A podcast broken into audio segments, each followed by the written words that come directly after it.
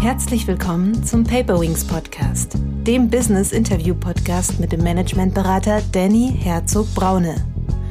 Danny hilft Führungskräften wirksam und gesund zu führen. Als Führungskräftetrainer, Visualisierungsexperte und Resilienzberater. Die Erfahrung zeigt, dass es eben doch in den wenigsten Studiengängen oder Ausbildungsgängen sowas gibt wie Organisationstheorie aber dann zu denken, das lässt sich jetzt auf alles und jeden anwenden und hochziehen, das ist dann eben der Mythos an der Sache. Ne? Und trotzdem ist es immer wieder erstaunlich und daran liegt eben auch dieses Maschinendenken über Unternehmen, äh, dass wirklich gedacht wird, ach, wir machen jetzt hier mal so ein Kulturtransformationsprojekt. Herzlich willkommen, liebe Zuhörerinnen und Zuhörer, zu einer neuen Paperwings Podcast Folge. Heute geht es um das Thema, warum müssen wir umdenken, um Organisationen in Not in die Zukunft zu führen?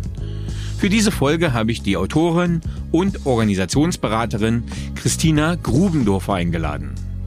Zur Person. Christina Grubendorfer führt, berät und verändert seit über 25 Jahren Unternehmen und andere Organisationen.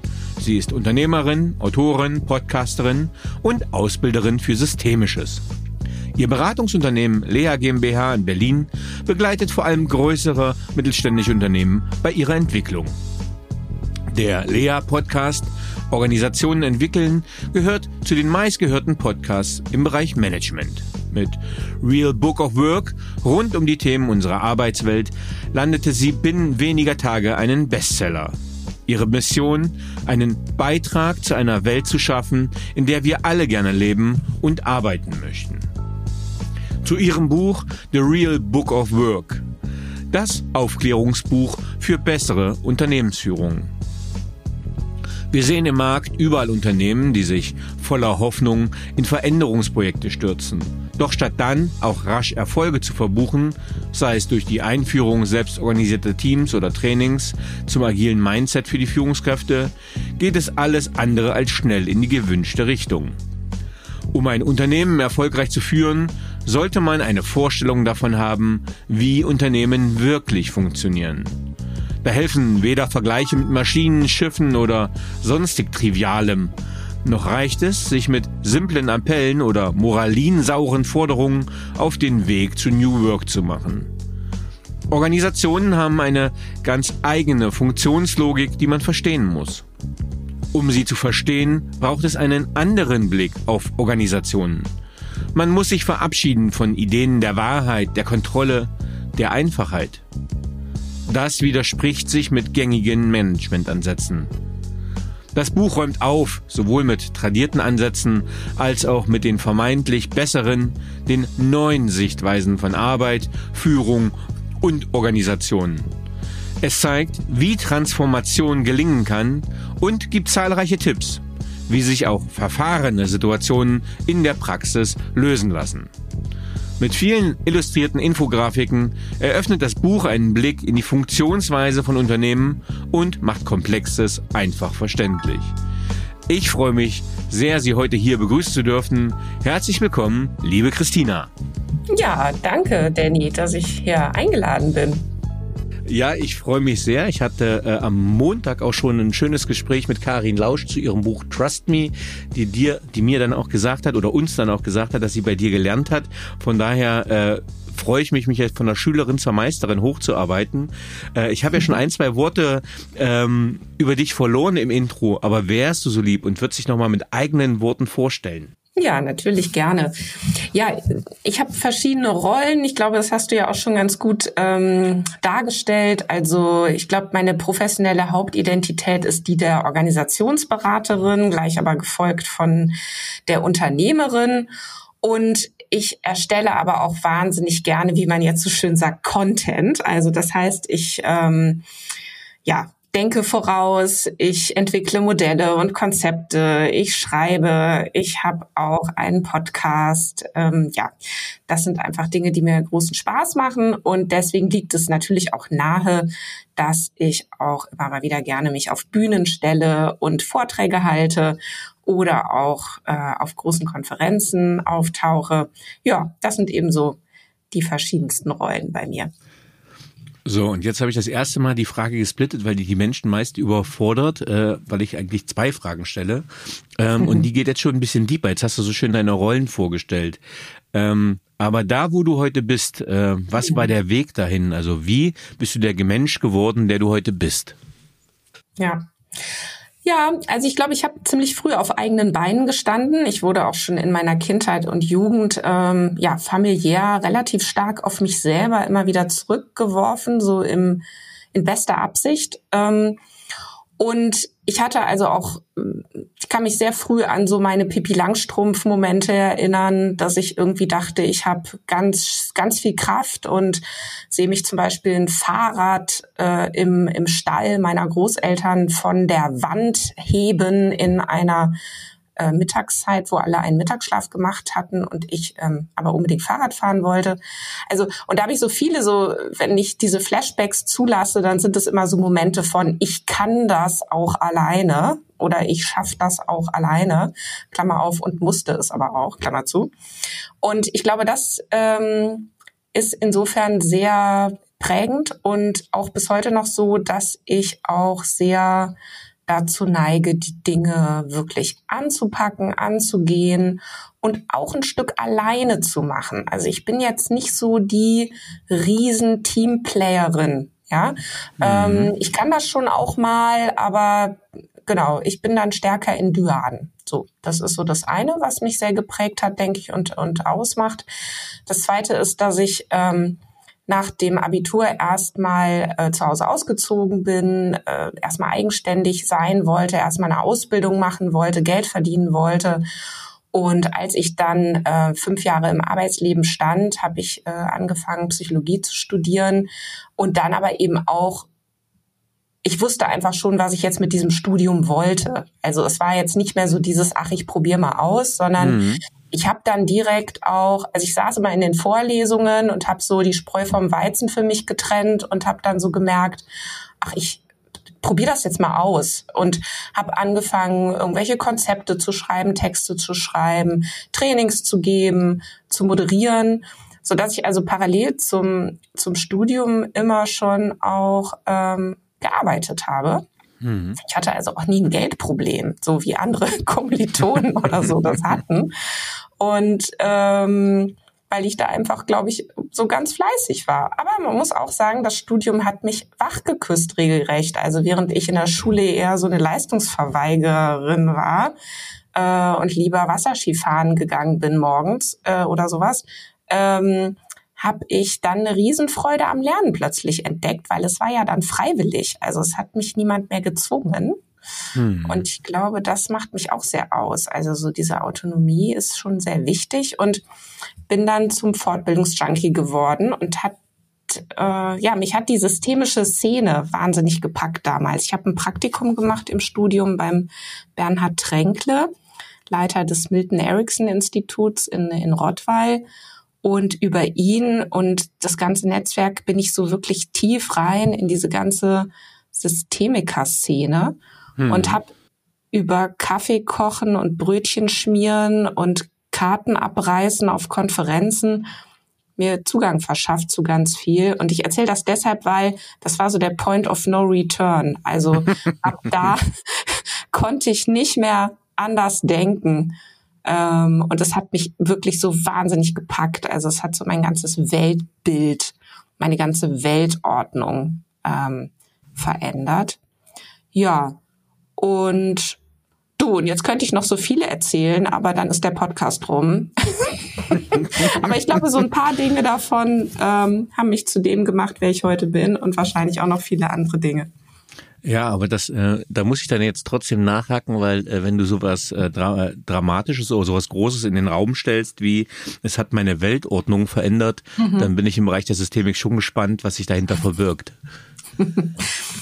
Na, dieses ganze Denken in, ähm, ich habe oder ich kann gestalten und natürlich auch andere können gestalten, was sie über sich, andere und die Welt denken. Also das ist nichts, was in Stein gemeißelt ist. Man ist nicht so oder so, sondern es ist ja die Frage, wie konstruiere ich mich selbst und wie gehe ich mit diesem Bild von mir und von anderen und von der Welt durchs Leben und was wird mir dadurch möglich gemacht und was vielleicht auch nicht. So, also das ist sicherlich eine Sache gewesen und das zweite natürlich ähm, äh, auch sehr zielorientiert, sehr lösungsorientiert, sehr ressourcenorientiert mhm. über alles nachzudenken, anstatt ähm, zu tief in, in Problemanalysen erstmal zu gehen. Also gerade in Bezug auf menschliche Entwicklung, individuelle Entwicklung, halte ich das für essentiell, die Erkenntnis, dass wenn man ein Problem verstanden hat, man es aber noch ganz, ganz, ganz, ganz lange nicht oder nicht unbedingt gelöst hat. Ähm, also nur weil ich verstanden habe, was mein Problem ist, ne, kann ich mich jetzt trotzdem noch nicht von heute auf morgen dann auf links drehen, sondern viel hilfreicher ist es eher zu sagen, äh, was, wo, wo will ich denn überhaupt hin? Ja, was ist überhaupt mein Ziel und was macht es mir möglich, da hinzukommen? Und ja, auch hier könnte ich jetzt wieder so viel erzählen, aber das war doch ein ziemlicher Shift ähm, im, im Denken damals für mich. Und mhm. ja, vieles davon ja, wirkt bis heute auf mich, mein Leben und meine Umwelt. Ja, äh, verstehe ich völlig. Ähm, ich habe hier leider gerade nur ein digitales E-Book vor mir. Warum? Weil dein Buch äh, relativ schnell vergriffen war als Printexemplar. Ja. Ähm, vielleicht kannst du ein bisschen was zu deinem Buch erzählen. Wie ist das Buch entstanden und was war die Intention und der Gedanke dahinter? Es heißt ja The Real Book of Work. Ähm, und es, ich kann es jetzt schon mal sagen, äh, meine Zuhörerinnen wissen, dass ich in äh, sehr visueller Typ bin. Ich freue mich immer über gut illustrierte Managementbücher. Äh, und wenn ich dein physisches Exemplar habe, dann wird es auch einen Ehrenplatz kriegen, weil es extrem schön geworden ist. Äh, und äh, da bin ich auch mal sehr dahinter. Also ja, vielleicht ein paar Worte zu dem Buch. auf dem Weg zu dir sein, Danny. Ja, ich, äh, ich, ich, ich lagere am Briefkasten, ich warte drauf. Ähm, aber Vorfreude ist die schönste Freude. Also von daher, äh, ich habe es ja digital hier äh, und es ist sehr schön geworden. Ähm, ja, wie ist das Buch entstanden und was war die Intention und der Gedanke dahinter? Mhm.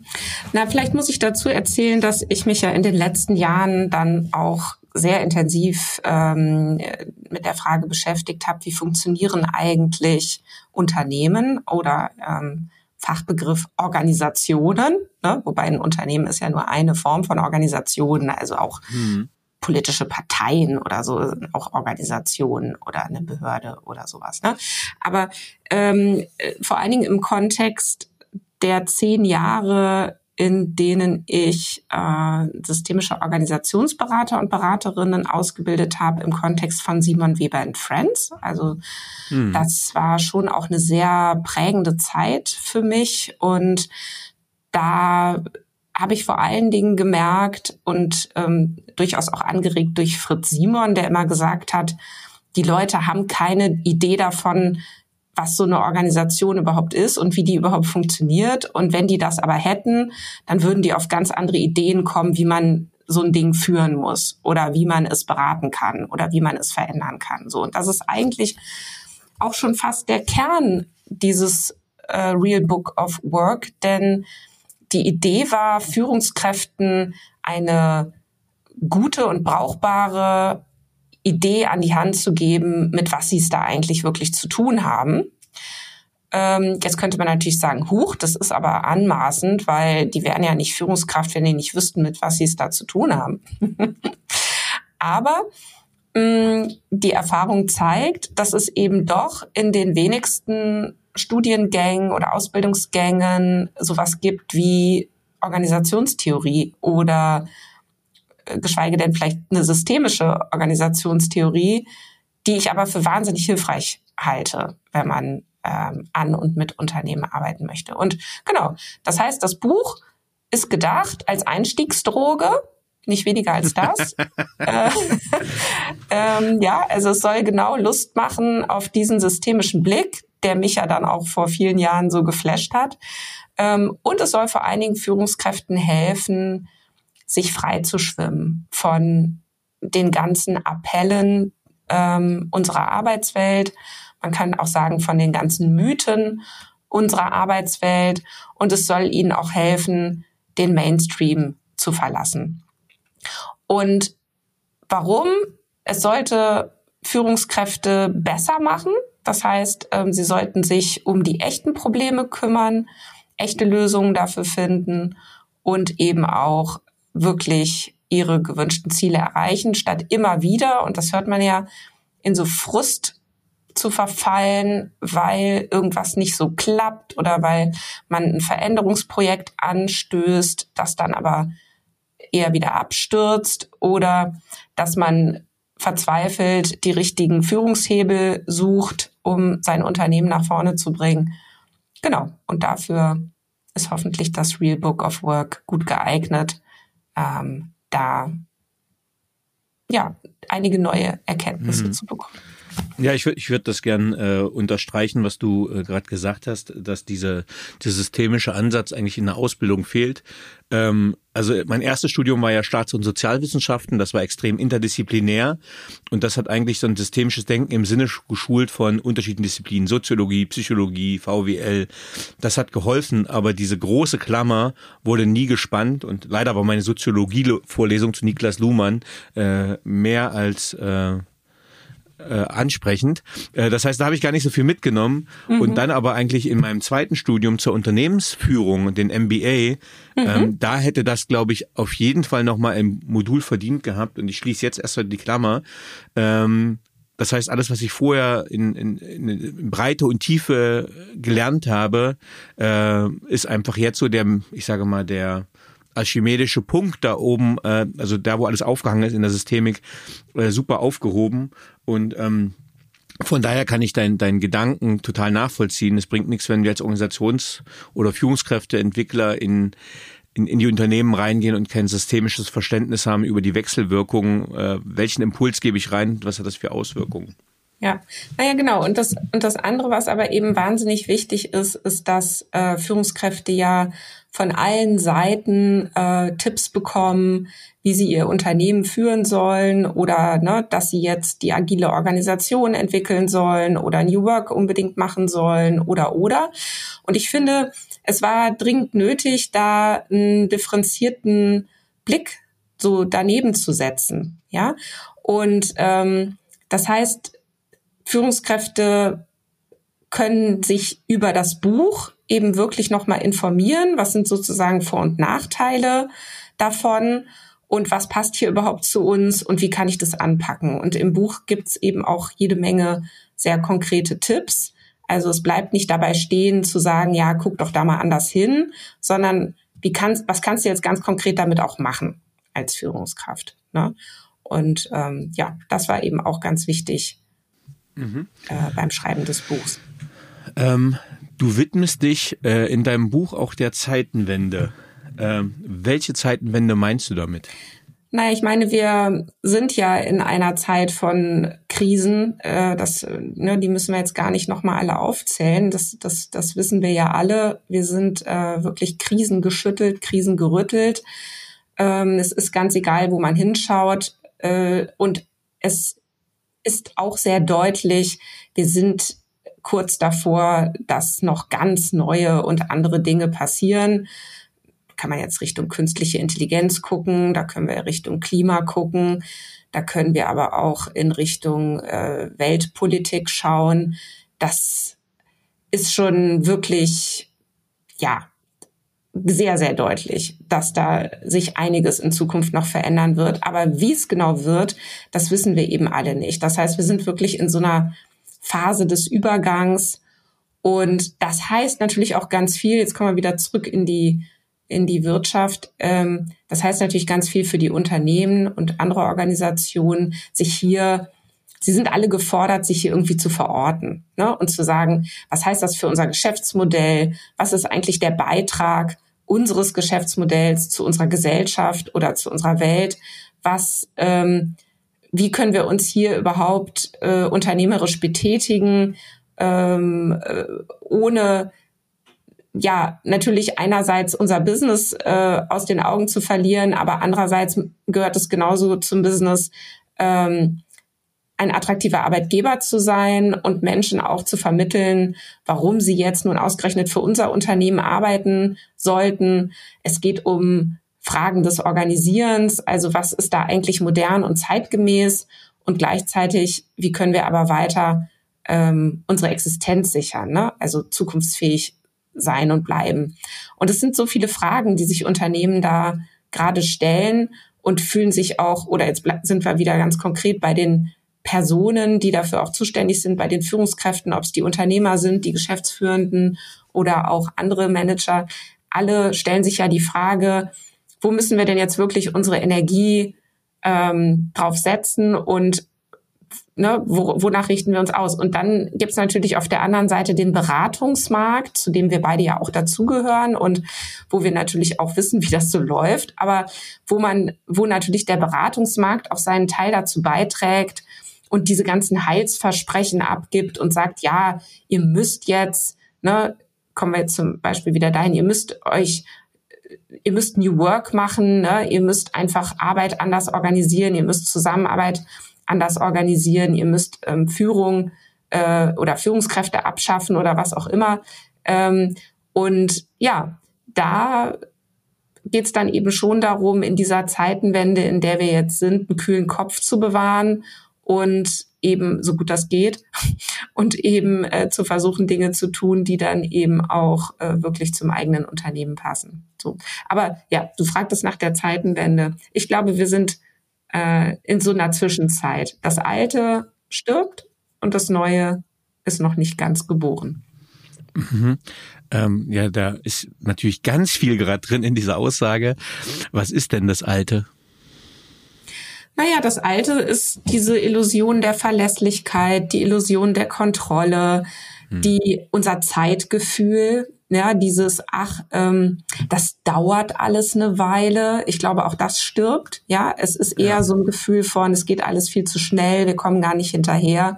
Wir haben das eine noch nicht verdaut, da kommt schon das nächste. Ähm, und natürlich sterben damit auch Ideen darüber, wie man Zukunft wohl möglich abschätzen kann, ähm, wie man Unternehmen wirklich nachhaltig und langfristig führen kann. Das sind eben alles Ideen, von denen kann man sich gerade verabschieden, ne? weil mhm. sie eben nicht mehr ähm, zu den richtigen Entscheidungen führen, weil sie sehr viel Unsicherheit bewusst machen. Also die Unsicherheit war zwar vorher auch immer da, niemand konnte die Zukunft vorhersagen, auch vor 10 oder 50 Jahren nicht, aber zumindest hatte man so ein bisschen mehr äh, man konnte sich so in der Illusion wiegen, man könnte es, ja. Und das wird natürlich immer deutlicher, dass es, dass immer nur unter Unsicherheit und Ungewissheit entschieden werden kann und dass man es eben nie weiß, was wirklich passiert. So. Mhm. Du, du hast ein, das ist eine sehr schöne Seite ähm, in deinem Buch, Seite 32, da steht, die Idee ist, eine Organisation ist ein Mechanismus, ist ein Mechanismus, oh, das ist aber ein schwieriges Wort. Eine Organisation ist ein mechanistisches System, das programmierbar und lernbar ist. Ähm, und davor angestellt hast du aber äh, ein Kapitel, wo du sagst, deine Organisation ist eine eigene Persönlichkeit. Mhm. Ähm, das kann ich bei mir mir sehr gut vorstellen, weil ich ein Ein-Mann-Unternehmen bin. Ähm, aber wenn wir jetzt einen großen Konzern nehmen, äh, dann kann ich mir vorstellen, dass einige Leute Abstraktionsschwierigkeiten haben zu sagen, okay, so eine Organisation ist eine eigene Persönlichkeit. Was verbirgt sich dahinter? Mhm. Also genau, das nochmal ganz kurz mit diesem mechanistischen System, das ist ja äh, eben ein, äh, nur dass das jetzt nicht Missverständnis ist, das ist ja eben genau der Irrglaube, ne? Zu sagen, mhm. ich könnte so ein Unternehmen äh, wie so ein Fahrrad fahren oder wie so ein Auto lenken. Und ähm, da kommen wir dann auch gleich auf der anderen Seite zu der, zu der Persönlichkeit. Denn ich finde, es ist eine viel hilfreichere Metapher von Unternehmen, ähm, eben sie als eigene Persönlichkeit zu denken, die auch wirklich lebendig ist, die einen ganz eigenen Charakter hat, die in ganz verschiedenen Zuständen sein kann, genau wie wir Menschen in verschiedenen Verfassungen sein können, verschiedenen Gefühlslagen sein können. Und wir uns selber ja auch gar nicht gesteuert kriegen im Sinne von linearer Ursache-Wirkung. Ne? Also das mhm. sehen wir ja ganz besonders dann, wenn wir uns verändern wollen. Also so die berühmten guten Vorsätze zum Jahresstart. Ne? Ich esse jetzt mal weniger Zucker oder ich mache mehr Sport oder so. Und dann merken wir plötzlich, wie komplex wir sind. Ne? Also nur weil wir das denken und sagen, ja, das mache ich jetzt, tun wir das ja noch lange nicht. Aus den verschiedensten Gründen vielleicht, ja. Und manche verstehen wir auch gar nicht. Aber das heißt, wenn wir es mit uns selber zu tun kriegen, merken wir ja schon, wie, wie komplex, also sprich undurchschaubar und eigentlich auch nicht wirklich äh, kontrollierbar wir selber sind. Und bei Organisationen ist das natürlich noch mal umso mehr der Fall. Also Organisationen haben eine ganz eigene Logik, die auch prinzipiell erstmal undurchschaubar ist. Ne, das ist eine Blackbox. Also da, da mache ich was und dann kann ich mich überraschen lassen, was passiert. Ne? Also da, da, da verändere ich was dran äh, in der, mit der Hoffnung, dass dadurch zum Beispiel mein Problem kleiner wird und hoch wird es plötzlich größer. Potsblitz, mm. ja.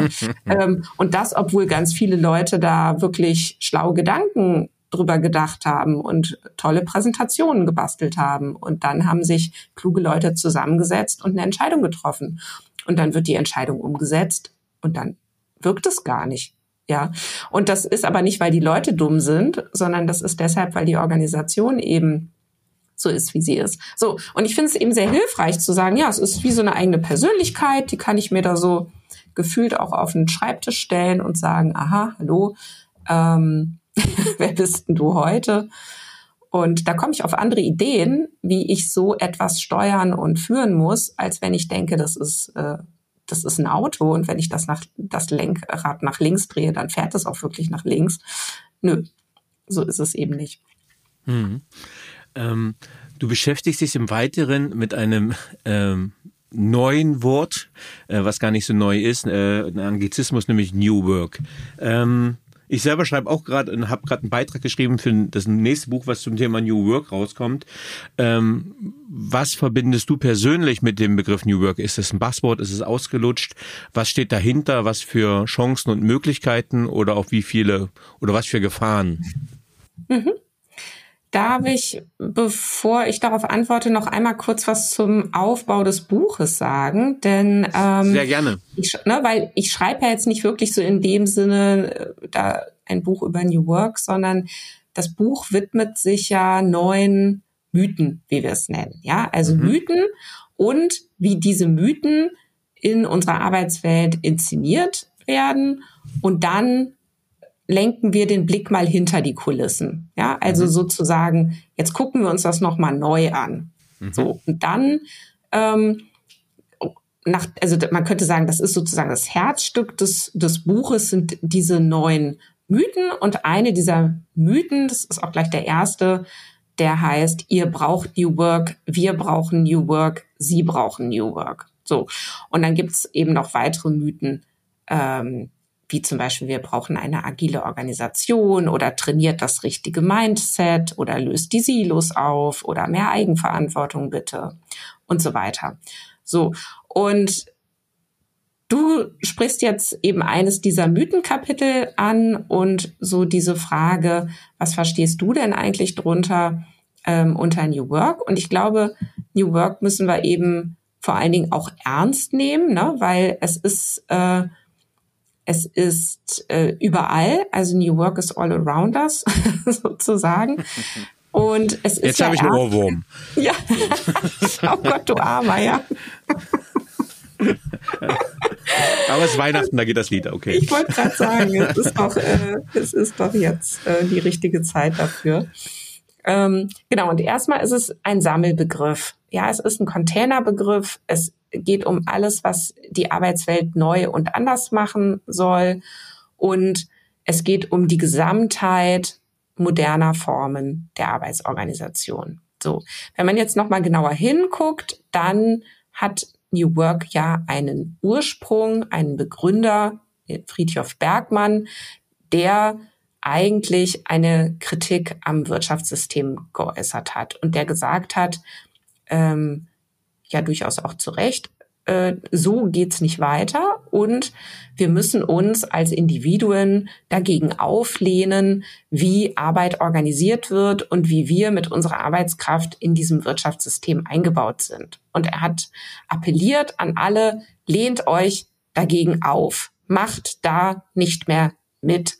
So wie Unternehmen gebaut sind und so wie die so praktizieren, ähm, das ist schlecht, das ist, das ist, äh, das ist böse, ähm, das macht uns und unsere Welt kaputt. So, kann man ja erstmal sagen, ja, super. Ne? Also toller, toller Impuls ähm, einerseits. Und andererseits ist dann natürlich auch die Frage, ähm, wie soll es dann gehen, als Unternehmen wirklich diesem Impuls zu folgen, ohne sich dabei nicht selber gleich mit abzuschaffen. Ne? Also um gleich mal die Hauptkritik ähm, auf den Punkt zu bringen. So, und ja, New Work ist zu so vielem geworden und ich glaube, dass viele, viele Unternehmen mittlerweile das ein oder andere mal ausprobiert haben. Ich denke, ein ganz wichtiges Werk im Zuge, ich habe jetzt Friedhof Bergmann genannt, war ja dann von dem Frederic Laloux dieses Buch Reinventing Organizations. Mhm. Und wenn ich da heute so drauf gucke, ich habe da letztens auch selber einmal eine Podcast-Episode zu gemacht, muss man eigentlich erkennen, es war vor allen Dingen eine Utopie, äh, dieses mhm. Reinventing Organizations, also so diese Idee von, wir müssen Zusammenarbeit eben auf ein ganz anderes äh, Level bringen. Ja, und jetzt äh, wieder lange Rede, kurzer Sinn. New Work ist ganz schön verwässert ähm, mit der Zeit. Es ist aber auch eine eigene Industrie geworden. Also sehr, sehr viele verdienen ihr Geld auch damit, ähm, New Work zu verkaufen. Also sei es jetzt, ähm, ob als Eventbüro oder Organisationsentwicklung oder Trainings oder oder. Ähm, und es ist eigentlich, wenn man mal genauer hinguckt, nicht so wirklich so viel übrig geblieben von dieser Ursprungsidee, äh, unsere Wirtschaft wirklich ganz neu zu denken. Ja. Ähm, aber inwiefern ist das eine Aufgabe eines Unternehmens? Ne? Also wenn wir jetzt gucken als Organisationsberater, wir schauen in die Organisation rein, wir beraten auf unterschiedlichen Ebenen. Inwiefern also ich bin jetzt einfach bei Milton Friedman. Uh, the purpose of doing business is doing business. Ich sag's mal ganz ja, genau. brachial. Genau. Ja. Ähm, inwiefern ist das eine organisationale Aufgabe, ähm, das zu verändern? Ja, ist es ja nicht. Also genau das. danke für die Frage. Ähm, genau das ist ja so das Paradoxe dran. Ja, mhm. also Unternehmen müssen ja vor allen Dingen wirtschaften, um zu überleben. Und dem Unternehmen ist es jetzt auch erstmal egal. Also seine Währung ist jetzt erstmal das Geld. Ne? Und, und irgendwie diese, also es muss mehr Geld rein als raus. So, äh, weil sonst muss ich mir vom Finanzamt irgendeine Liebhaberei oder so vorwerfen lassen. Ne? Äh, mhm. Also so, so funktioniert es nun mal. Und das ist ja eben auch das Verrückte dran. Also das Wirtschaftssystem, so wie es jetzt ist und unsere Unternehmen, so wie sie sind, äh, müssen eben vor allen Dingen erstmal ihr Business machen und alles, was sie sich zusätzlich aufhalsen an Purpose, äh, zum Beispiel, mhm. um das Stichwort nochmal zu nennen, macht es ihnen natürlich erstmal schwerer.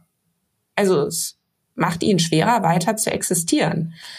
Es kann es ihnen auf der Dimension Arbeits, Arbeitsmarkt aber auch leichter machen, erstmal, ne? weil mhm. es dann vielleicht, wenn es zum Beispiel einen bestimmten Sinn, bestimmten Purpose ähm, verspricht, eben auch an andere Talente kommt, die nämlich sagen, ja, ähm, das ist toll, da will ich arbeiten. Ne? Und es werden ja auch immer wieder bestimmte Marken genannt, die so dafür stehen, dass sie das geschafft haben, wie zum Beispiel Patagonia oder so, ne? Hm. Wo dann alle sagen, ja, oh wow, das ist ja ein Unternehmen, äh, das hilft dabei, unsere Welt besser zu machen. Aber erstmal ist es ja nicht, also ist das einfach nicht der Zweck von Unternehmen, sich darum zu kümmern, ähm, unsere Welt besser zu machen. Und das ist natürlich auch gleichzeitig genau das Problem. Und wenn man jetzt rauszoomt und auf unsere Weltlage guckt, dann sieht man ja schon, dass Unternehmen auch sehr, sehr, sehr viel Schaden anrichten. Ähm, Thema CO2-Ausstoß, Thema ne, Klima, Und das ist natürlich eine Frage, die man auf einer politischen Ebene unbedingt anschauen muss, die man auch auf einer gesellschaftlichen Ebene anschauen muss, wo aber Unternehmen heillos überfordert sind, wenn man jetzt die Appelle nur an sie richtet und sagt, so, ihr müsst das jetzt lösen. So, die können das nicht lösen. Hm. Ne? Aber die können natürlich beschließen als Unternehmer oder so, wenn das jetzt dein Unternehmen wäre, dann könntest du natürlich beschließen, ah, okay, dann mache ich mal lieber dicht, ähm, denn ich schade ja, ich schade ja der Welt. So, natürlich auch nicht so einfach, wenn du jetzt eine bestimmte Größe erreicht hast und hast mitunter Tausende von Arbeitsplätzen geschaffen, dann ist so die Frage, ne, wem schadest du kurzfristig, wem schadest du langfristig? Ja, das sind eben so diese ganzen Fragen, wir kennen das alles. Hm. Ähm, das bringt mich äh, auch gerade zu deinem zweiten Mythos, äh, ein Thema, mit dem ich auch sehr viel auseinandersetze. Ähm, wir brauchen eine agile Organisation, ist dieser Mythos. Mhm. Ähm, mhm. Und Agilität ist ebenso wie New Work zu einem Buzzword verkommt, weil äh, dann irgendwann missbraucht und ausgelutscht, ähm, befindet sich ja auch in einer Falle. Ähm, was ist deine Erfahrung mit Agilität und äh, warum ist das für dich ein Mythos, äh, die agile Organisation? Mhm. Ja, also erstmal ist Agilität, wenn man sagt, es ist eine, eine Möglichkeit, Arbeit anders zu organisieren, vor allen Dingen auf Teamebene, ja sehr erfolgreich. Ne? Also mhm. das muss man erstmal so, so stehen lassen. Ähm, es wird nur dann immer schwierig, wenn man jetzt eben diese Organisation anschaut, die ja nochmal was ganz anderes ist als eben die Summe aller Teams. Ja, oder eine Organisation ist auch nicht die Summe aller Menschen, sondern eine Organisation ist eben nochmal was ganz eigenes mit ihren eigenen Strukturen, ihren eigenen Spielregeln. Und deswegen mh, mm, muss man eben ganz klar sagen, ist so die Frage, ob man wirklich eine komplette Organisation agil machen kann. So, jetzt sind ja einige hingegangen, haben dann gesagt, naja, agil, was ist denn das überhaupt? Das heißt doch nichts anderes als anpassungsfähig. So, und dann mhm. könnte man wieder weiterdenken und sagen, ja, anpassungsfähig heißt dann zukunftsfähig und zukunftsfähig heißt überlebensfähig.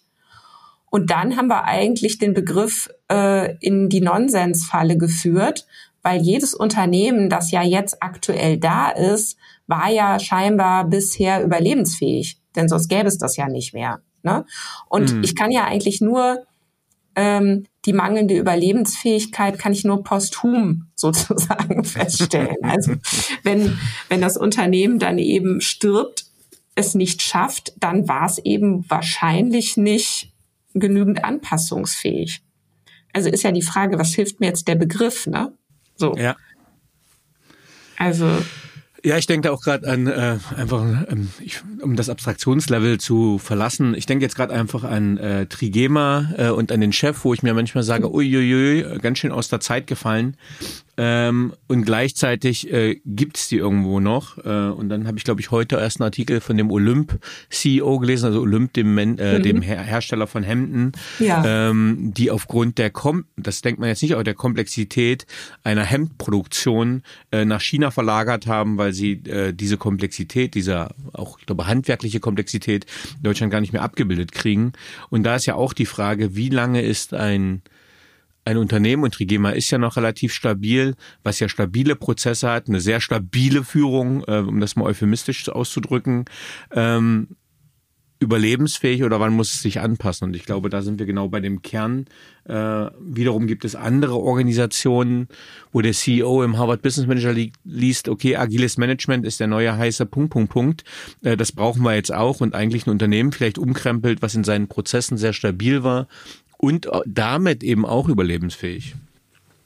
Ja, absolut, genau. Ne? Also man muss wirklich noch mal gucken, für welches Problem sollte Agilität eigentlich mal im Ursprung die Lösung sein. Mhm. Ja, und ich meine, ganz im Ursprung ging, ging es um Softwareentwicklung. So. Oder man könnte es jetzt auch noch weiter hochziehen. Es ging um Entwicklungsprojekte, so, die dann ausarteten, wo am Ende äh, nicht das rauskam, was die Kunden wirklich wollten und, und, und. Und es war ja wahnsinnig schlau zu sagen, man muss einfach den Markt früher und besser im Blick haben. Äh, die Entwickler müssen, müssen die Kundenbedürfnisse verstehen. Ähm, die wissen doch am besten, die müssen früher testen, die müssen vor allen Dingen zusammenarbeiten. Ähm, diese ganzen wahnsinnig umfangreichen Dokumentationen in der Softwareentwicklung, ähm, das kostet viel zu viel Zeit, das macht einen viel zu langsam. Ne? Also das war ja alles, das hatte ja alles Hand und Fuß in diesem Kontext, ja. Und dann ähm, dann äh, äh, wurde das natürlich dann immer weiter ausgeweitet, ne, weil es eben so erfolgreich war oder weil es auch Leuten Spaß gemacht hat, einfach auch anders zu arbeiten, mit, mit agilen Methoden zu arbeiten, äh, wie, wie mit Scrum oder so. Da haben Leute gedacht, wow, cool, das macht Spaß, da kommen wir in eine andere Wirksamkeit. Ähm, da haben wir eine andere Zusammenarbeit, wir kommunizieren besser miteinander, wir lernen dabei, die Kunden sind zufriedener, wir haben tolle Produkte. Toll. Aber dann zu denken, das lässt sich jetzt auf alles und jeden anwenden und hochziehen, das ist dann eben der Mythos an der Sache. Ne? Ja, und ich glaube, da haben wir auch einen, guten Schwenk zu einem nächsten Bereich von dir, wenn es um ähm, Geisteshaltung geht oder Ausrichtung, ähm, Neudeutsch dem Mindset, ähm, wenn dann gefordert wird, okay, wir brauchen im Unternehmen ein agiles Mindset. Mhm. Also würde ich erstmal unterstreichen, ja, es braucht es. Also wenn wir nur Bewahrer und äh, konservierende Menschen im Unternehmen haben, wird es schwierig, schwierig sich dem Wandel anzupassen. Aber ähm, wie siehst du das? Ähm, in welchem Kontext muss sich Mindset anpassen? Inwiefern äh, kann ich Mindset verändern? Mhm. Ja, genau. Auch hier muss man ja wieder gucken, für welche Probleme wird denn jetzt ein falsches Mindset auch hergenommen? Ne? Und, ähm, und ist das überhaupt die richtige oder die beste Erklärung für die Probleme, die jetzt äh, ein Unternehmen hat? Ne? Also natürlich kann man mhm. da so drauf schauen, wie du auch sagst, dass du sagst, wenn ich jetzt nur Bewahrer und nur Konservative in meinem Unternehmen habe, ähm, dann geht ja nichts voran. Kann sein, kann aber auch nicht sein, weil, und jetzt kommt nämlich genau diese Idee rein, Organisation ist aber noch was eigenes. Und es kann nämlich durchaus sein, dass Leute, die in ihrem Privatleben eher sich kennen als konservativ, aber eine Zusammenarbeit miteinander finden, die total nach vorne geht und total innovativ ist, weil sie einfach in dieser Art der Zusammenarbeit dazu jetzt in der Lage sind, wozu sie privat vielleicht nicht so die Präferenz hätten. Ja. Ähm, und das finde ich, muss man sich echt klar machen in Organisationen, dass dort das, was passiert, sehr viel stärker, als man oft denkt, davon beeinflusst wird, wie sind eigentlich die Spielregeln der Zusammenarbeit. Und es bringt ja auch gar nichts, wenn ich jetzt lauter Leute an Bord habe, die wahnsinnig viele gute Ideen haben und ähm, die auch die nächste Innovation schon längst gedacht haben, denen man aber da nicht zuhört, weil man sie nicht ernst nimmt. Oder wo einfach Prozesse fehlen, sich mit Innovationen auseinanderzusetzen. Oder es gibt überhaupt keine Räume, keine Plattformen dafür. Ähm, oder man muss sich eben erst einen bestimmten Stand im Unternehmen erarbeitet haben, um eben überhaupt Gehör zu finden und, und, und. Und das sind eben die Dinge, über die bestimmt sowas wie eine Unternehmenskultur oder über die bestimmt auch sowas wie, wie, sind, wie laufen hier eigentlich unsere Kommunikationsebene, eben, äh, Wege, wie, und, und, und was haben wir eigentlich noch so für Formate? Und deswegen finde ich das immer so unökonomisch zu sagen, wir versuchen unser Problem zu lösen, indem wir jetzt anfangen, an die Mindsets unserer Mitarbeiter zu appellieren und zu sagen, ihr müsst jetzt aber ne, zum Beispiel ein agileres Mindset entwickeln. Da würde ich sagen, nee, Moment mal, mach doch erstmal deine Hausaufgaben als Unternehmer oder als Führungskraft und guck dir doch lieber erstmal an, welche Strukturen hast du da eigentlich und sind, ist das, wie du organisiert bist als Unternehmen, ist das überhaupt passend zu deinem Geschäftsmodell? Ist das überhaupt passend zu deiner Strategie? Ist das überhaupt passend zu deinen Zielen? Oder war es vielleicht bisher passend, aber du merkst jetzt schon, so kann es nicht bleiben. Dann fang doch erstmal da an, denn das ist der sehr viel wirksamere und insofern auch ökonomischere Hebel. So, also das, ja. das ist erstmal das eine. Und dann erlaubt mir nur noch eine Sache zu sagen. Ich habe ja eben schon gesagt, wenn wir es mit uns selbst zu tun kriegen, dann merken wir sehr schnell, dass wir uns mal nicht so eben von heute auf morgen verändern können. Und ich finde, das ist schon echt ein bisschen romantisch gedacht, zu sagen, äh, Menschen könnten mal eben ihr Mindset verändern, geschweige denn, wenn sie mal in zwei, dreitägiges Training gehen.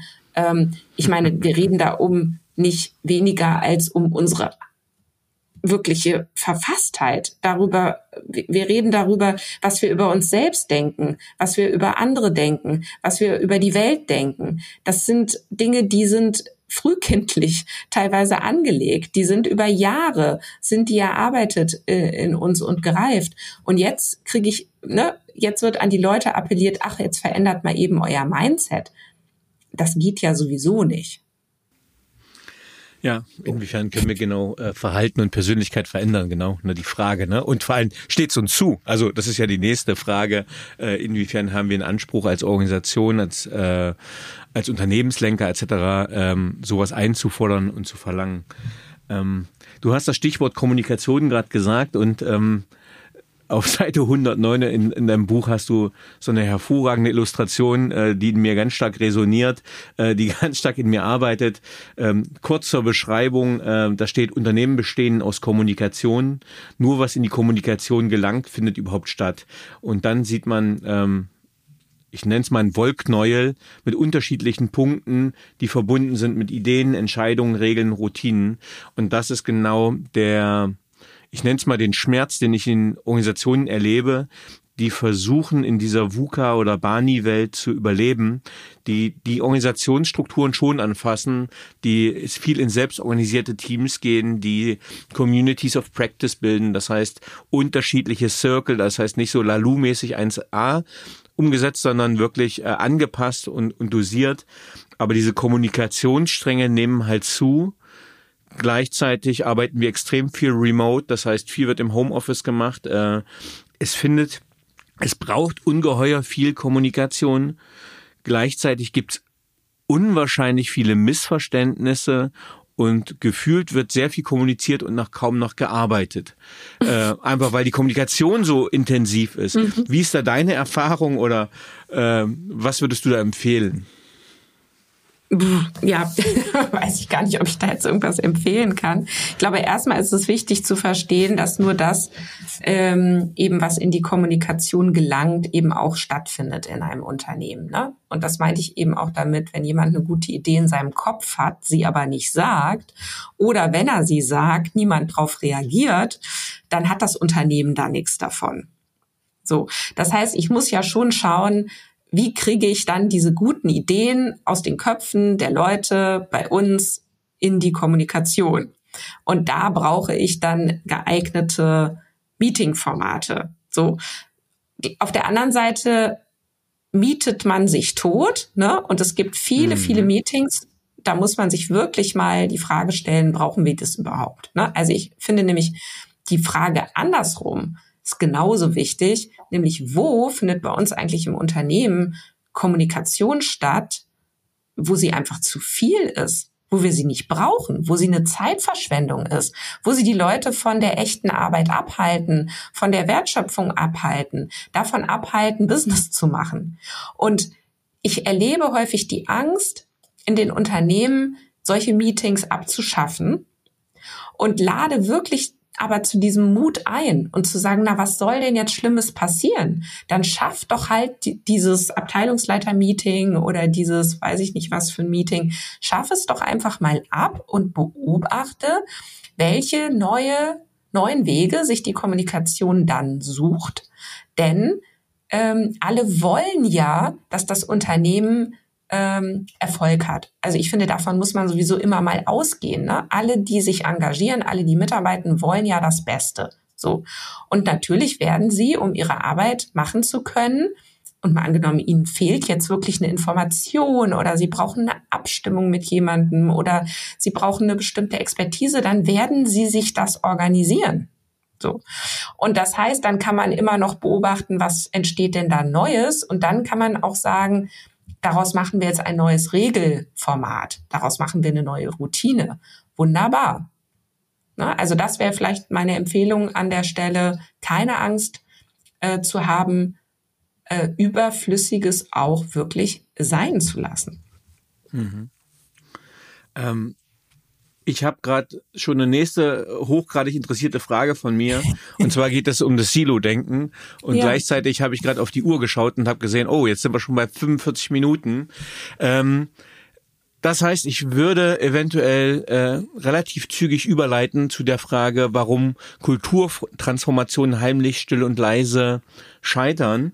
Ähm, weil ich glaube, das ist noch eine ganz, ganz wichtige Frage. Aber mhm. bevor ich hier diese eher abschließenden Bereich gehe für den Hauptteil, gibt's noch Sachen, wo du sagst, ey, na, Danny, das ist mir schon noch wichtig, das würde ich gerne noch adressieren?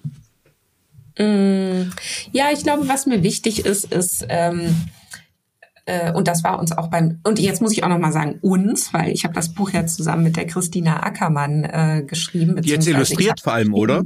Sie hat es illustriert, genau. Ich ja. habe den Text geschrieben und sie hat nämlich diese wunderbaren äh, Infografiken und Illustrationen äh, gezeichnet.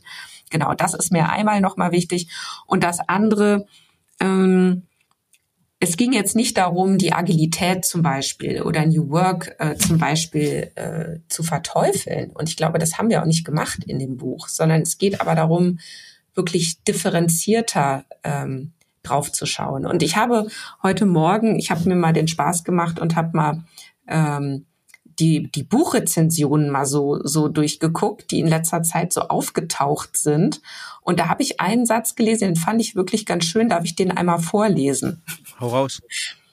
ähm, da steht nämlich, das Buch ist ein Segen für alle, die abseits oder wegen der oft fehlenden, missverstandenen oder manchmal auch sehr schlichten theoretischen Vorannahmen zum Thema New Work, Agilität und Co.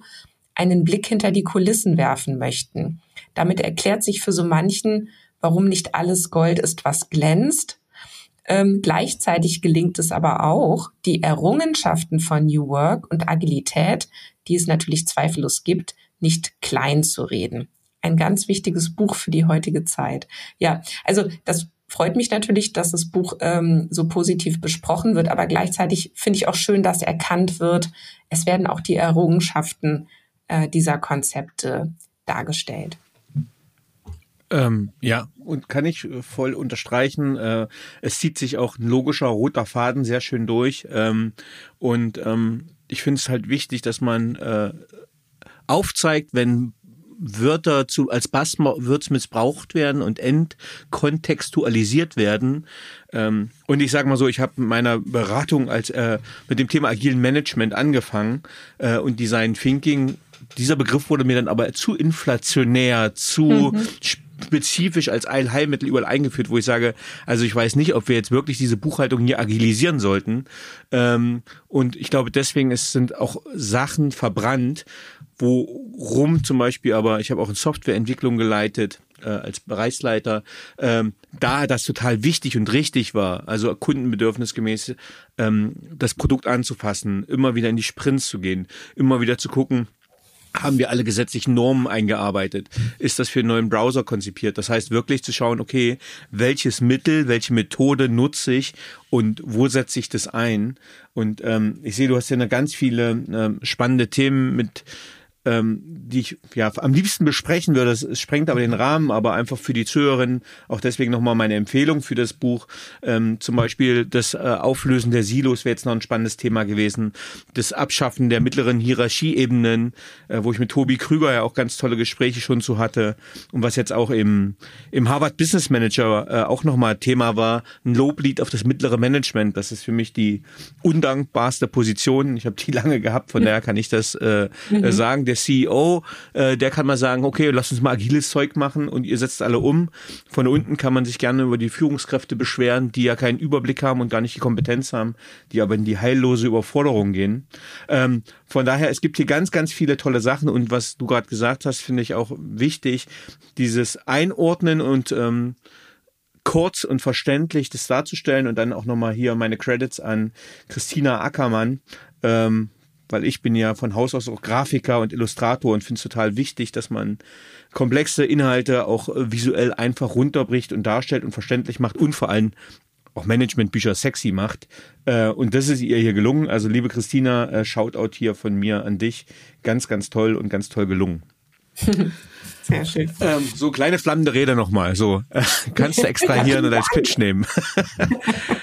so, jetzt habe ich auch noch eine fiese Frage für dich vorbereitet zum Abschluss des Hauptteils. Ähm, warum scheitern Kulturtransformationen still, heimlich und leise? Na, also ich glaube, das fängt schon da an, dass viele gar nicht wissen, wo, wo muss ich denn eigentlich, äh, wo muss ich die denn suchen in meinem Unternehmen? Ja, wo ist sie denn, die Kultur? Ja. Ähm, und es liegt natürlich daran, dass es wirklich auch kein, finde ich, oder wenig praktikable Verständnisse davon gibt, was es denn nun wirklich ist. Ja. Ähm, und geschweige denn, wie man es dann erheben kann oder so. Also da geht's los. So, jetzt wollen wir aber auch da gar nicht so tief einsteigen. Ich glaube, das größte Thema ist, ähm, und das muss man eben wissen, man kann Kultur nicht direkt beeinflussen, also nicht direkt verändern. Man kann sie nicht anordnen. Man kann nicht sagen, ab morgen gehen wir hier alle total wertschätzend oder vertrauensvoll miteinander um. Ab morgen werden gute Ideen herzlich willkommen geheißen. Ab morgen fährt hier niemand mehr seine Ellenbogen aus. Ab morgen haben wir auch kein Problem mehr damit, wenn jemand Anglizismen benutzt und ja, und so weiter und so fort. So, das ist, wenn man es hört, ja eigentlich total klar. Und trotzdem ist es immer wieder erstaunlich und daran liegt eben auch dieses Maschinendenken über Unternehmen, äh, dass wirklich gedacht wird, ach, wir machen jetzt hier mal so ein Kulturtransformationsprojekt. Also wir setzen da jetzt mal die richtigen Hebel an und dann werden wir über kurz oder lang die Kultur haben, die wir uns wünschen. Also das ist Quatsch, ne? sondern wenn überhaupt, dann müsste man überlegen, also weil die Kultur folgt immer der Formalstruktur eines Unternehmens. Man könnte auch sagen, die Kultur, die hinkt immer so ein paar Jahre hinterher. Also jetzt heute hat ein Unternehmen die Kultur, die es sich über Jahre hart erarbeitet hat. So und ähm, diese Kultur, wenn sie einem nicht mehr gefällt, dann ist das echt ein Problem, denn man kriegt sie auch nicht so schnell verändert. Und wenn überhaupt, dann muss man jetzt beginnen, ähm, die die Struktur des Unternehmens umzubauen und dann muss man beobachten, wie wird sich folglich die Kultur verändern. So, und zur Struktur gehören natürlich auch bestimmte Personen. Gerade wenn man an Top-Management-Positionen denkt, sind es natürlich sehr wichtige Strukturelemente. Also wer ist denn der CEO oder gibt es im Frau, äh, gibt es eine Frau im Vorstand oder nicht? Oder, oder. Und wenn diese Sachen verändert werden, dann kann man natürlich auch beobachten und auch sehr hoffnungsvoll sein, dass sich die Kultur dann auch irgendwie mit verändern wird. Aber wie nun ganz genau, das äh, muss man einfach beobachten. So. Und weil das aber scheinbar irgendwas ist, was viele Leute ungern äh, so sehen wollen, äh, wird so scheinheilig so getan, als hätte man jetzt zum Beispiel durch so ein Kulturprojekt wahnsinnig viel verändert und dann schreibt man sich irgendwelche Werte irgendwo hin oder auf die Website oder oder und ja, dann redet man nicht weiter drüber, dass man viel Geld verbrannt hat unter Umständen. Mhm. Wenn wir unser äh, Gespräch jetzt zusammenfassen müssten und ich würde dir die Frage stellen, warum müssen wir umdenken, um Organisationen in die Zukunft zu führen, was würdest du mir darauf antworten? Dass man die Organisation kennenlernen sollte. Also das ist genau das Umdenken. Ähm, Organisationen haben ein Eigenleben und dieses Eigenleben, das muss man akzeptieren und mit dem muss man arbeiten. Und man kann sowieso nur mit der Organisation gegen die Organisation arbeiten. Anders geht's nicht. Sehr schön. Und jetzt hätte ich noch ein paar persönliche Fragen an dich. Ja, okay. Was braucht Führung deiner Meinung nach heute wirklich? Ich glaube, der Schlüssel liegt im, in Führungsteams. Also gerade größere Unternehmen, also niemand, keine Einzelperson hat, kein Unternehmer, keine Unternehmerin hat heutzutage aus meiner Sicht noch die Chance, ähm, ein Unternehmen wirklich alleine erfolgreich zu führen. Ich denke, das geht vor allen Dingen über Führungsteams, ob die dann immer aus Führungskräften besetzt sein müssen, lasse ich auch mal dahingestellt. Ähm, ich würde eher gucken, wo sind Personen in meinem Unternehmen, die wirklich einen sehr reflektierten Blick haben, die einen guten Kontakt zum Markt haben, die einen guten Blick für all das haben, was um das Unternehmen herum passiert, die das auch in einer Sprache zur Verfügung stellen können, die, wie wir immer gerne sagen, anschlussfähig ist, also die die Kollegen auch verstehen. Ähm, und es braucht dafür wirklich Routinen. Äh, es braucht Führungsroutinen und ich denke, man muss wirklich Führung nochmal umdefinieren. Es ist eben nicht nur die Mitarbeiterführung. Es geht vor allen Dingen und heute umso mehr um diese Arbeit am Unternehmen, Arbeit an der Organisation und die ständige Frage, ist das, wie wir gerade unterwegs sind, auch morgen wohl noch das Richtige?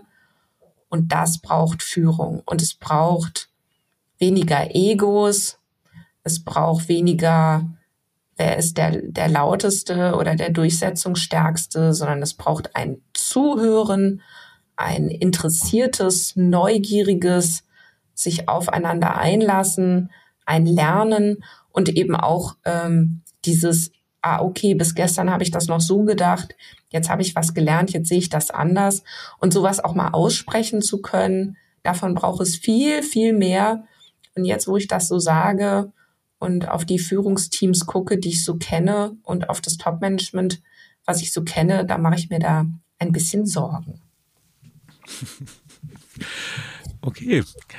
Ähm, auf welche berufliche Leistung bist du besonders stolz oder hat dich glücklich gemacht?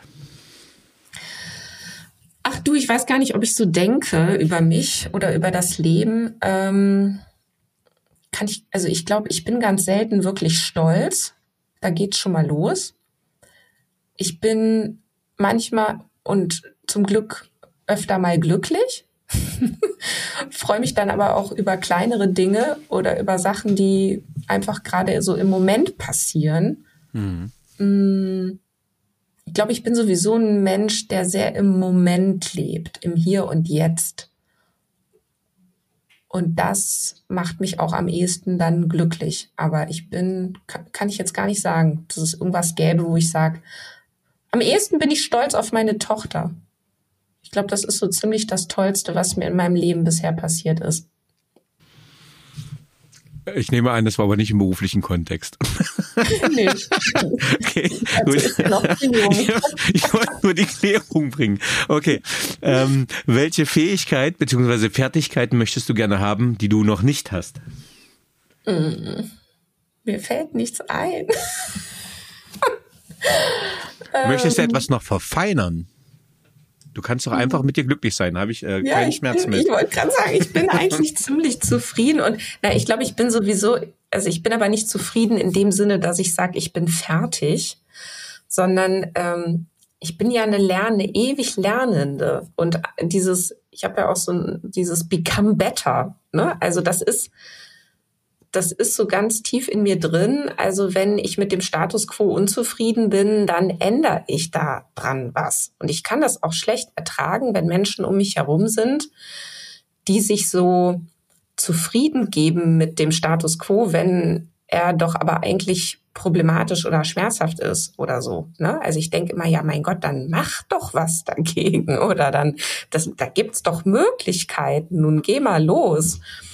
Und ähm, ich glaube, manchmal wünsche ich mir, dass ich noch gelassener sein könnte in verschiedenen Situationen oder aus, noch ausgeglichener wäre, ja, noch öfter in meiner Mitte oder in meiner Fülle. Also ich arbeite da dran, indem ich viel Yoga mache, meditiere, solche Sachen, aber das könnte das könnte noch besser werden. Also noch mehr Gleichmut, noch mehr Langmut, noch mehr Generosität.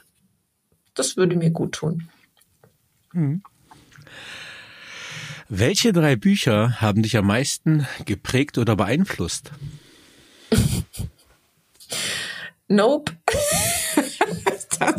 also ich habe wirklich viel gelesen, ähm, aber da jetzt irgendwas rauszugreifen, ich glaube, ich habe wirklich gar nicht so ein Buch, wo ich sage, das ist das Buch, was mich entscheidend geprägt hat. Ähm, und natürlich, sagen wir so, wenn ich jetzt so an meine Jugend denke, äh, da gab es dann schon so Bücher, die ich verschlungen habe und wo ich so den, wo ich damals das Gefühl hatte, ich finde da jetzt irgendwas drin, also was weiß ich, Stefan Zweig oder solche Sachen. Ähm, aber das ist jetzt nichts, was überdauert hätte. Ja, den kann ich jetzt gar nicht. Aber wäre würdest jetzt du der falsche Fokus. Ja. Okay, dann, dann will ich den Fokus ändern, weil ich will immer gerne noch mit äh, Bücherempfehlungen rausgehen. Ah. Ähm, welche Bücher würdest du denn zum Beispiel empfehlen aus deinem Bereich, äh, die man, die du empfiehlst? Ich könnte gelesen haben sollte, klingt wieder so groß, ja. aber welche mhm. Bücher würdest du empfehlen? Welche ja. Bereich? Also ich habe ähm, tatsächlich ein Lieblingsbuch von Fritz Simon. Mhm. Das heißt, gemeinsam sind wir blöd. Und das finde ich ist eine sehr schöne Zusammenstellung von Management, Gedanken, Organisationstheorie, sehr, finde ich, gut zu lesen, humorvoll. Ähm, ja, das, das kann ich sehr empfehlen. Kleiner Shoutout, Fritz Simon hat auch dein Vorwort geschrieben, ne? Ja, genau. mhm. Buch 1 war das. Oh nein. Komm, eins noch. Eins, eins, eins ziehe ich dir noch raus und dann darfst du, dann darfst du zur weiteren Frage. Ähm, Gerade wo wir so beim Thema Führung sind, finde ich ja auch noch sehr schön das Buch von der Ruth Seliger, das Dschungelbuch der Führung. Ich weiß nicht, ob du es kennst. Ähm, ähm, sagt der Name was? Ich, nein, ich kenne das Buch nicht. Lange Rede, kurzer Sinn, ich kenne das Buch nicht. Ich kenne nur Genau, also ich finde auch hier ähm, sind für Führungskräfte oder auch für, für Gestaltungssituationen wirklich auch nochmal sehr wertvolle Gedanken drin. Ja, jetzt frag mich aber nicht nach noch einem dritten. Sonst Nein, äh, ich lasse dich jetzt von der Angel, weil die nächste Frage wird nicht leichter. Äh, was waren die drei einflussreichsten Erkenntnisse, die deine berufliche Entwicklung bestimmten? Mhm. Ja, also das eine habe ich ja, glaube ich, vorhin schon erzählt. Ähm, so dieses ganze äh, systemische Denken, Systemtheorie. Mhm. Dann hatte ich irgendwann die Erkenntnis, ich bin eine bestimmte Sorte von Unternehmerin, denn mir geht es vor allen Dingen auch hier immer um den Moment und um wirklich gute Arbeit. Und ich bin jetzt weniger so die Unternehmerin, die mit ausgefeilten Businessplänen und Dreijahreszielen arbeitet. Ähm, das war eine wesentliche Erkenntnis über mich, denn dann habe ich auch aufgehört, mich mit sowas zu quälen oder so, sondern der Erfolg geht auch anders. Und wenn man so Mini-Unternehmen hat wie ich, ähm, dann sowieso. Mm, die dritte Erkenntnis war sicherlich, dass es immer wieder darum geht, ähm, zu beobachten. Also gut zu beobachten, Beobachtungen mit anderen zu teilen, übereinander zu legen und wieder daraus Erkenntnisse zu ziehen, Hypothesen zu bilden, was auszuprobieren und dann wieder einen Schritt weiterzukommen. Ja, das sind ja erstmal die drei Sachen, die mir spontan einfallen. Super. Wenn du mit einer historischen oder lebendigen Persönlichkeit einen gemeinsamen Abend verbringen könntest, mit wem würdest du es gerne tun und warum? Darf es auch eine fiktive Person sein? Ja, hau raus. mit Miss Pippi Langstrumpf. Nee, Miss, ja, genau, die auch. Pippi Langstrumpf und Miss Marple. Weil?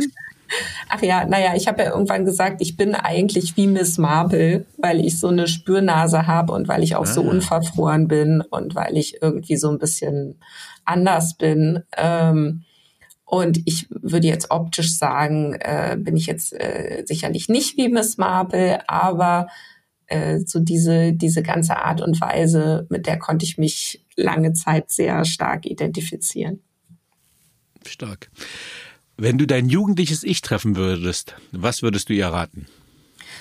Ich würde sagen, ähm, du musst dich nicht so anstrengen, sondern äh, du kannst dich erstmal, also kannst dich entspannen und so so wie du bist, das ist schon in Ordnung. Also Hintergrund ist, dass ich mir immer einen Wahnsinnskopf gemacht habe, irgendwo so dazu zu gehören und mich auch echt verbogen habe aus heutiger Sicht, um irgendwo dazu zu hören. Ich glaube, das ist so die normale Suche nach dem Selbst, aber ich glaube, bei mir war das schon noch mal doller. Und das hat mir damals gar nicht gut getan. So. Und genau, da würde ich sagen, ist schon okay, wie du bist. Und wir kommen zu meiner Abschlussfrage. Hast du ein Lebensmotto, Credo oder Mantra? Und wenn ja, wie lautet es? Ja, so ein bisschen steckte das, also ich habe nicht wirklich jetzt so ein, so ein Mantra, aber so ein bisschen steckte das in dem, was ich vorhin schon über mich erzählt habe, nämlich dieses ähm, im, im, sei im Moment, sei präsent, also im Hier und Jetzt äh, können wir eh nur sein, also weil alles andere ist konstruiert. Ne? Also wenn ich in die Vergangenheit schaue, dann kann ich das nur aus der Gegenwart heraus tun. Und wenn ich in die Zukunft schaue, kann ich das auch nur aus der Gegenwart heraus tun. Und ich kann meine Einstellung zu den Dingen wählen. Und ich kann mich eben entscheiden, wer ich sein möchte. Und ja, das sind, das sind Dinge, die mich, glaube ich, sehr stark ausmachen und die ich mir auch immer wieder ähm, bewusst mache. Ja. Sehr schön. Liebe Christina, vielen, vielen lieben Dank für dieses erklärungsstarke, gut verständliche und einordnende Gespräch. Vielen lieben Dank, dass du Gast im Paperwings Podcast warst. Ja, du und vielen Dank für deine sehr schönen Fragen. Das ist ja schon fast wie so eine Coaching-Session hier mit dir. Da wäre ja noch die Frage, ob du mir jetzt eine Rechnung stellst. Einfach abwarten. Nein, Spaß. Äh, nein, nein, vielen, vielen Dank. Äh, sehr cool, sehr toll. Ähm, und äh, liebe Zuhörerinnen, holt euch das Buch. Ich kann es nur empfehlen, es ist nicht umsonst vergriffen. In diesem Sinne, tschüss. Ja, tschüss. So, liebe Zuhörerinnen und Zuhörer, ich hoffe, Ihnen hat dieser Podcast gefallen. Wenn er Ihnen gefallen hat, hinterlassen Sie gerne ein Abo, eine positive Bewertung und empfehlen Sie diesen Podcast weiter. Bleiben Sie gesund. Mit besten Grüßen, Ihr Danny Herzog Braune.